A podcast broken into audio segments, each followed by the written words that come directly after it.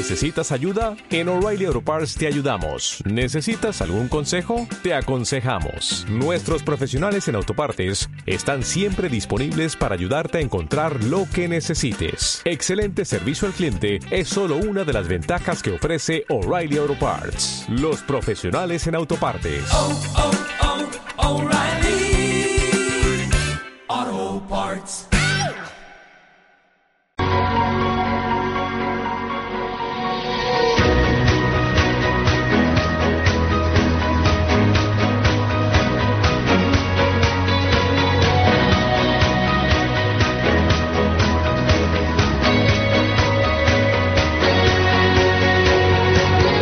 Es el momento de plantear sus dudas de, de fondos de inversión. Eh, Zona Value, hoy Daniel Pérez. Daniel, ¿qué tal? Muy buenos días. Hola, buenos días a todos. ¿Qué tal? ¿Cómo, ¿Cómo lo llevas? ¿Estáis sufriendo mucho en las carteras? ¿Los clientes están reembolsando o llaman diciendo qué pasa, qué hago, tengo pánico? ¿Cómo lo estáis viviendo? Pues bueno, son unos momentos bastante interesantes. A a mí yo la verdad es que tenía Interesantes, me gusta.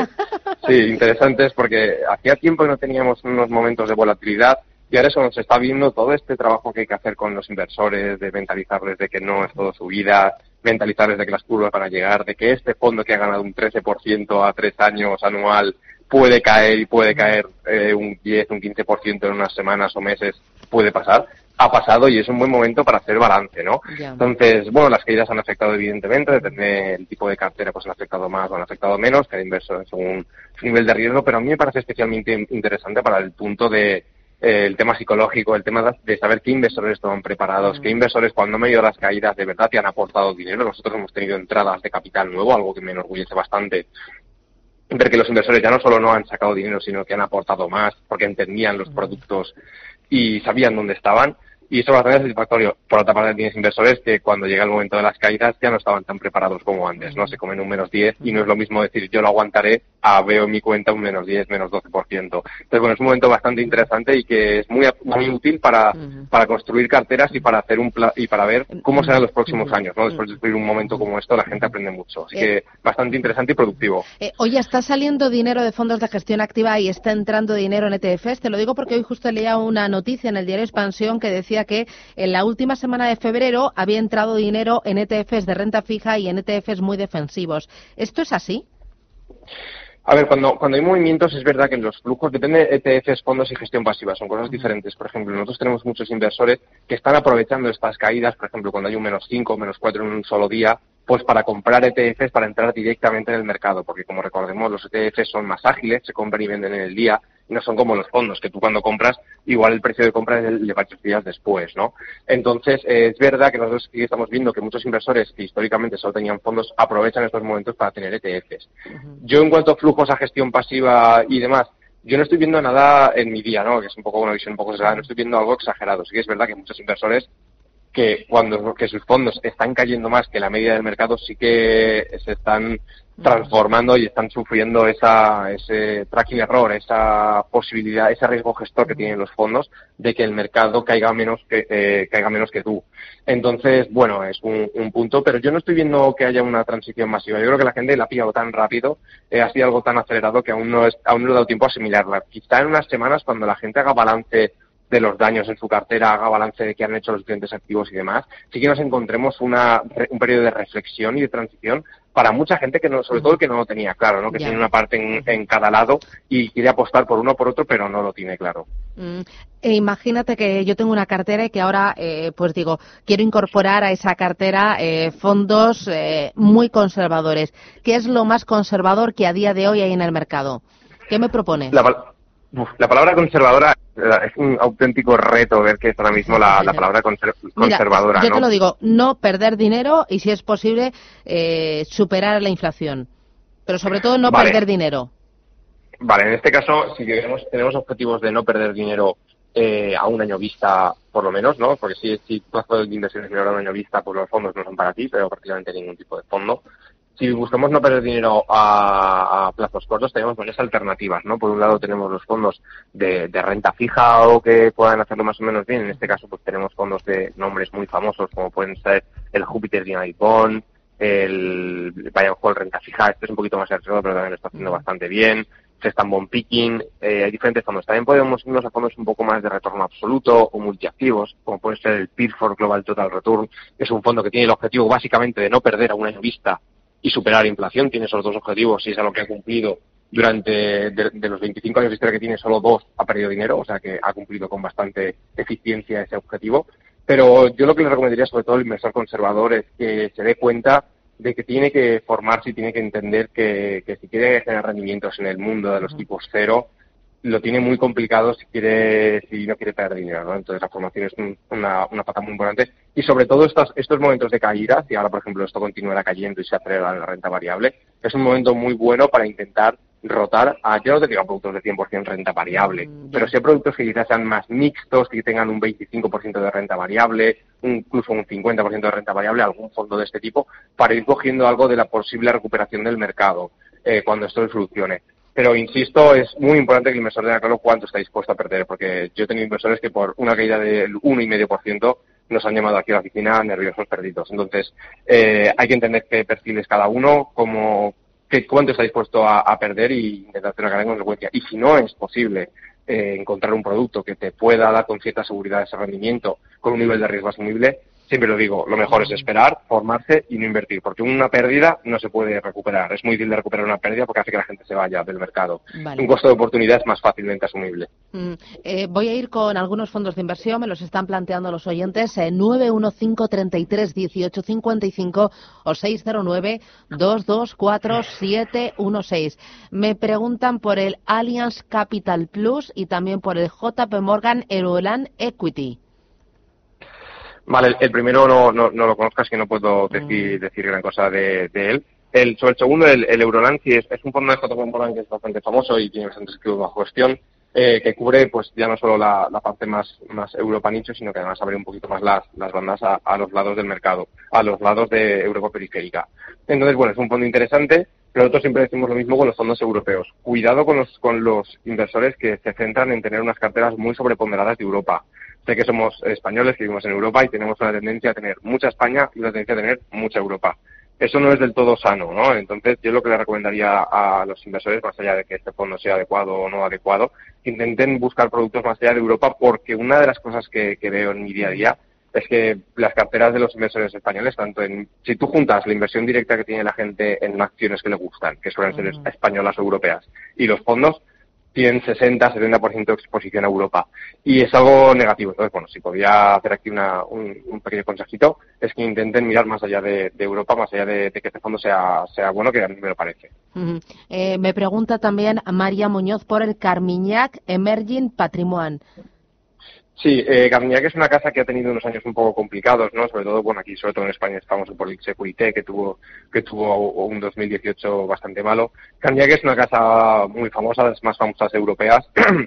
Eh, y, y la verdad es que las, tiene un sistema de, de- de control de riesgos, tiene un sistema de gestión bastante interesante.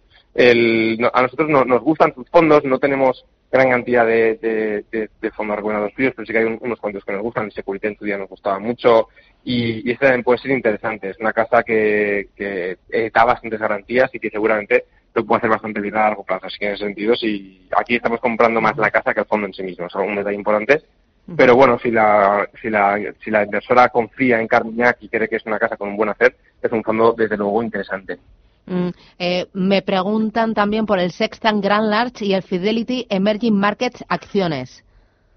Vale, el, el Grand Large, dime, dime, me lo voy a apuntar que se me A ver, olvidan. sí, que se nos olvida. El, el Cestar es un fondo que, además, viniendo un poco a la pregunta que me has hecho antes sobre qué hacer con inversión conservador, a mí es un, un fondo que me encanta para los inversores conservadores y moderados. ¿Por qué? Para el que no lo conozca, el Sestan Grand Large, bueno, es una, es, está gestionado por la Unidad de Gestión, una casa independiente muy buena, pero el punto importante de este fondo es que ajusta el nivel de inversión en renta variable y en renta fija en función del PER de Schiller, que básicamente es un indicador, Ujú. es uno de los pocos indicadores que ha demostrado tener valor predictivo sobre el rendimiento futuro de los mercados financieros, ¿vale? Entonces, cuando el PER de Schiller está muy alto, significa que va a haber poco rendimiento en la renta variable a 10 años vista, y cuando está muy bajo, significa que va a haber, va a haber alto rendimiento en los mercados financieros a, a largo plazo. Entonces, el PER de está bastante alto, entonces ellos lo que hacen es ajustan la exposición a renta variable de renta fija del fondo en función del momento del mercado. ¿Esto qué significa? Que ahora mismo ellos tienen muy poca renta variable, o sea, están sobre todo en renta fija, y conforme va cayendo el mercado y las valoraciones se hacen más atractivas, ellos van entrando en, en la renta variable. Entonces esto es muy sano porque lo que hace es que ese ajuste que deberían hacer los inversores de que cuando el mercado caiga, comprar más renta variable y cuando el mercado sube, salirse, o cuando sube por encima de lo que debería subir y por encima de las valoraciones, lo hacen automáticamente. Entonces es un fondo que automáticamente ajusta la exposición. A mí me gusta bastante y creo que es un fondo moderado, ahora mismo moderado defensivo en el que los inversores pueden estar muy tranquilos con él. Mm, eh, Luego sobre Fidelity Emerging sí. Markets, eh, comentar que es un, la Fidelity es una casa que me encanta, tiene un montón de, fondos que me gustan, sobre todo en el tramo de, de emergentes. Eh, tienen varios equipos de gestión muy, muy, muy potentes. A mí, concretamente, el Fidelity China Focus, un fondo que me gusta mucho. Tienen, varios fondos en, China y en mercados emergentes bastante potentes porque su equipo allí es muy, muy, muy fuerte. Entonces, a mí me gusta bastante Fidelity para mercados emergentes también. Entonces, en este caso, eh, incluso más que Carmignac para, para, para este caso. Y me gusta bastante, así que bueno, es un, un buen fondo para tener exposición. Pero insisto, cuando hablamos de emergentes, emergentes es una palabra muy, muy genérica. Le recomiendo a los inversores que miren qué tiene ese fondo en cartera, porque igual tiene algún tipo de activo, igual está muy sobreponderado. No, no conozco la cartera de este fondo, pero igual está muy sobreponderado de, de China o de Japón o de As- o de Filipinas, no sé, me lo estoy inventando. Lo que quiero decir es que tiene que ver dónde está posicionado, porque hay gente que piensa que emergentes es de Latinoamérica y hay muchos fondos de emergentes que no tienen casi nada de Latinoamérica. Entonces, bueno, eh, como reflexión, que el inversor que pregunte por él mire qué hay en cartera porque es muy importante. Mm, Tú ahora, o sea, imagínate que yo tengo, digo, quiero colocar, no sé, eh, 3.000, eh, 4.000 euros para los niños pensando en 10 años. ¿Tú invertirías ahora en emergentes? ¿O en Por un fondo global? yo- ¿O en un fondo global? Sí. Eh, ¿O en un fondo de Sí, tecnología? ¿O en una mega Sí, mira? Efectivamente, yo cuando, cuando no- muchos nos plantean, oye, quiero hacer una, una, una cartera para, mi, para mis hijos o, alguna, o alguno que ya es abuelo dice para mis nietos, eh, normalmente siempre hay que asumir el máximo nivel de riesgo. Aquí es aquí hay dos claves, ¿no? Máximo nivel de riesgo y aportaciones periódicas. Esas son las dos claves que diríamos si es una cartera para, para una persona que tiene un plazo, un plazo larguísimo, como puede ser un, un, un hijo, un nieto o lo que sea, ¿no? Entonces, en este caso, ¿qué haríamos? Evidentemente, nosotros, para los casos de mayor riesgo, estamos sobreponderando mercados emergentes, concretamente Asia. Yo, por ejemplo, un peso razonable en emergentes o Asia sería del 25%, 30%, que ya es sobreponderarlo bastante. Luego, eh, el resto estaría en Estados Unidos y, y sobre todo en Estados Unidos y luego Europa. Quizá Europa y, y Asia el mismo peso y Estados Unidos el, el restante, que sería un 40%. Mm. Eso sería un peso razonable. Sobre temáticas y megatendencias, es verdad que a mí me gustan mucho los fondos globales y los temáticos les suelo dar un peso relativo. ¿Por qué? Porque el riesgo de equivocarse también existe, ¿no? Si tú coges un fondo global a 10 años vista vas a coger casi toda la subida del mercado, toda la subida del mercado, igual un poquito más, igual un poquito menos. Si coges un temático y te equivocas en la tendencia y te equivocas y ese sector por lo que sea se queda plano y no funciona, eh, es- es- el riesgo es muy muy grande. O sea, quiero decirte, el riesgo quizás es más grande que la posible recompensa si no eres un inversor que sigue los mercados y demás. Entonces, algunas temáticas que, que ahora están de moda y que quizá puedan tener sentido, pues evidentemente tecnología, inteligencia artificial, todo el tema de la salud, biotecnología, eh, todo este tipo de cosas eh, están muy, muy en boga y quizá puedan funcionar. También ahora hay gente, por ejemplo, un, un discurso bastante interesante que es que los fondos socialmente responsables, todo lo que es la temática ESG, serán las nuevas FAN. Eso es algo que se está escuchando, que en 10, 15 años quizá las que son las top 20 del, del mundo sean empresas que han encontrado soluciones contra el cambio climático. Esto, pues, es- evidentemente, esto nadie puede saber, nadie puede, puede- nadie tiene, bola- nadie tiene bola de cristal, ojalá tuviéramos, pero no, no existe. Entonces, lo que tiene que hacer el inversor es hacer una cartera más o menos razonable y luego destinar un 20%, 30% de la cartera a estas temáticas, ¿no? A temáticas que le gusten.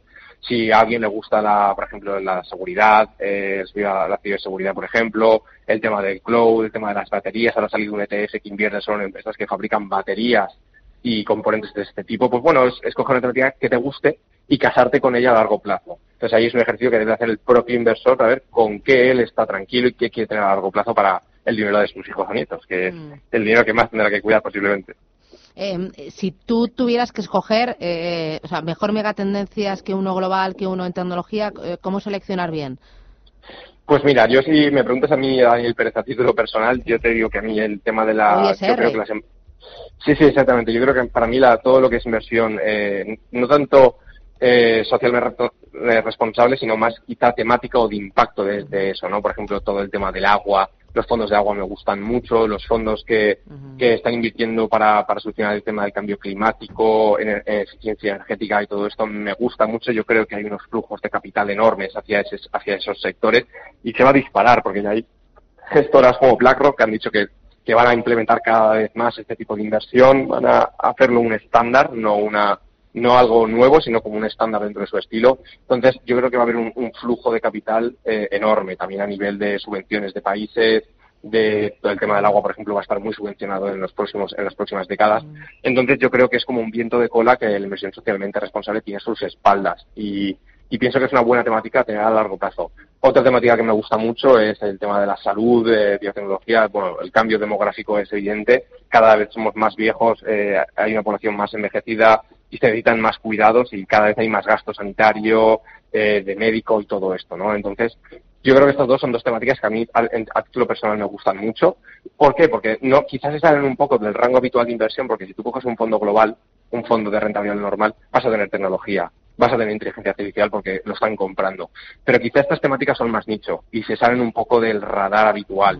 Entonces, a mí este complemento de una cartera global con un 20-30% en temáticas que sean de estas, a mí, a persona, me gusta mucho. Pero insisto, a cada inversor debe ver qué temáticas le gustan y casarse con ellas. Mm, eh, eh, otro de los oyentes, eh, hoy no me ha llamado nadie, 91533-1851. Eh, espera que abro el teléfono. Mira, sí. Dice, hola, he comprado hace un mes el fondo JP Morgan Global Convertible Euro. Estoy perdiendo un 5%. ¿Qué me dice? Vale, eh, en este caso, bueno, un fondo de, de, bonos convertibles, entiendo, y, y bueno, pues, eh, un 5%, pues es, es, complicado cuando alguien entra, una de las situaciones más difíciles que en los mercados, es cuando alguien entra a un fondo que probablemente no sepa exactamente qué es lo que hace y se come una caída, ¿no? Ahí es cuando vienen todos los nervios. En este caso, el, el, el, inversor lo que tendrá que hacer es evaluar por qué entró en ese fondo. Si entró por el rendimiento pasado, si entró porque entendía que hacía el fondo, si entendió porque pensaba que, que, que, iba a hacer, o simplemente entró porque vio el rendimiento y le daba igual todo y quería pues entrar. Entonces eso es muy importante porque va a afectar a la decisión que tomamos ahora, ¿no? Estás perdiendo un 5%, es un buen momento para reevaluar la inversión, para reevaluar por qué entraste y ver qué hacemos. Yo, sinceramente, si a mí es una, este tipo, el tema de convertibles es una temática que a mí no me llama mm. especialmente la atención, no tengo fondos recomendados de ese tipo. Mm. Y cuando los he mirado, pues no me han terminado de encajar. Hay gente que dice que tiene una, una excelente relación rentabilidad-riesgo. Yo no termino de verla, prefiero hacer una cartera diversificada. Entonces, yo soy más partidario de tener o renta variable o renta fija o productos nicho, no tener un, una especie de, de, mix por ahí. Uh -huh. Entonces, yo lo que le recomendaría es que revisara el por qué entró y si tiene sentido, pues que continúe. Si no tiene sentido, que revise qué es mejor, ¿no? Quizá ahora es un buen momento para rotar a más riesgo para, o quizás es un momento para encontrar un fondo de renta fija que se adecue a sus necesidades. Porque si por un 5% de caída nos está preguntando esto, posiblemente no, esté, no estuviera preparado. Entonces, uh -huh. es un mix de cosas que el inversor tendrá que entender eh, qué punto es el que más fuerza le hace, ¿no? Si prioriza conocimiento de producto, prioriza rendimiento o prioriza no correr riesgos. Tendrá que ver el propio inversor. Uh -huh. Muy bien, vamos con Ana. Ana María, buenos días. Hola. Hola. Sí, dígame, sí. buenos días. Mire, soy, mire, soy una abuela que tengo ahorras para los nietos en una hucha en casa y ya lo quiero invertir porque me da miedo. Tengo diez, como 10 mil euros para cinco nietos que tengo. Entonces, vamos a ver, luego les iba a ir poniendo como a 500, 600 euros mensuales. Dígame en qué fondo y qué concreto y en qué eh, operadora para podérselo hacer. Muy bien, gracias. Eh, pensando en los nietos, igual que yo en los hijos, fíjese. Sí, mira, justo, justo, justo lo hablábamos le va a venir muy bien. Vale, pues si es para los nietos, lo dicho, eh, máximo nivel de riesgo posiblemente, aportaciones periódicas que no solo le meta, si son 10.000 entre 5, son 2.000 euros a cada uno, sino que les metan lo que pueda, 50 euritos o 100 euritos al mes, lo que pueda la, la, la señora, a los fondos, porque eso seguramente será un ejercicio muy bueno. ¿Dónde, eh, ¿Qué tipo de fondo? Pues yo iría a rentabilidad global, porque al no tener un capital muy grande tampoco podemos comprar muchos fondos. Eh, entonces, bueno, pues podría, por ejemplo, si quisiera un comercializador, eh, decirle que a través de Zona Value Club puede contratar los fondos a través de nosotros en Mafia Gestión Patrimonial, así que si quiere más información le recomiendo entrar, porque además, bueno, como no sé si lo saben, pero bueno, devolvemos parte de las comisiones de los fondos, así que bueno, es un, lo contratará un fondo bueno, el sería más barato que existe prácticamente. Uh -huh. Entonces, ¿qué fondos en concreto? Nos podríamos ir a fondos de renta variable global, por decir uh -huh. algunos nombres. Tenemos el Capital Group New Perspective, un fondo que está bastante bien, un fondo global que coge todos los mercados. El- podemos irnos al Cherlen bien. que es un fondo también muy bueno. Hay diferentes fondos, pero bueno, eh, lo que le recomendaría es que si tiene tantas dudas, que entre, Muy se in- informe y de seguro que le podemos ayudar. Muy bien, pues eh, Daniel Pérez, Zona Value, gracias por ayudarnos y sobre todo por ayudar a los oyentes. Gracias y buen día. Muchas- por el jueves. muchas gracias, hasta la próxima.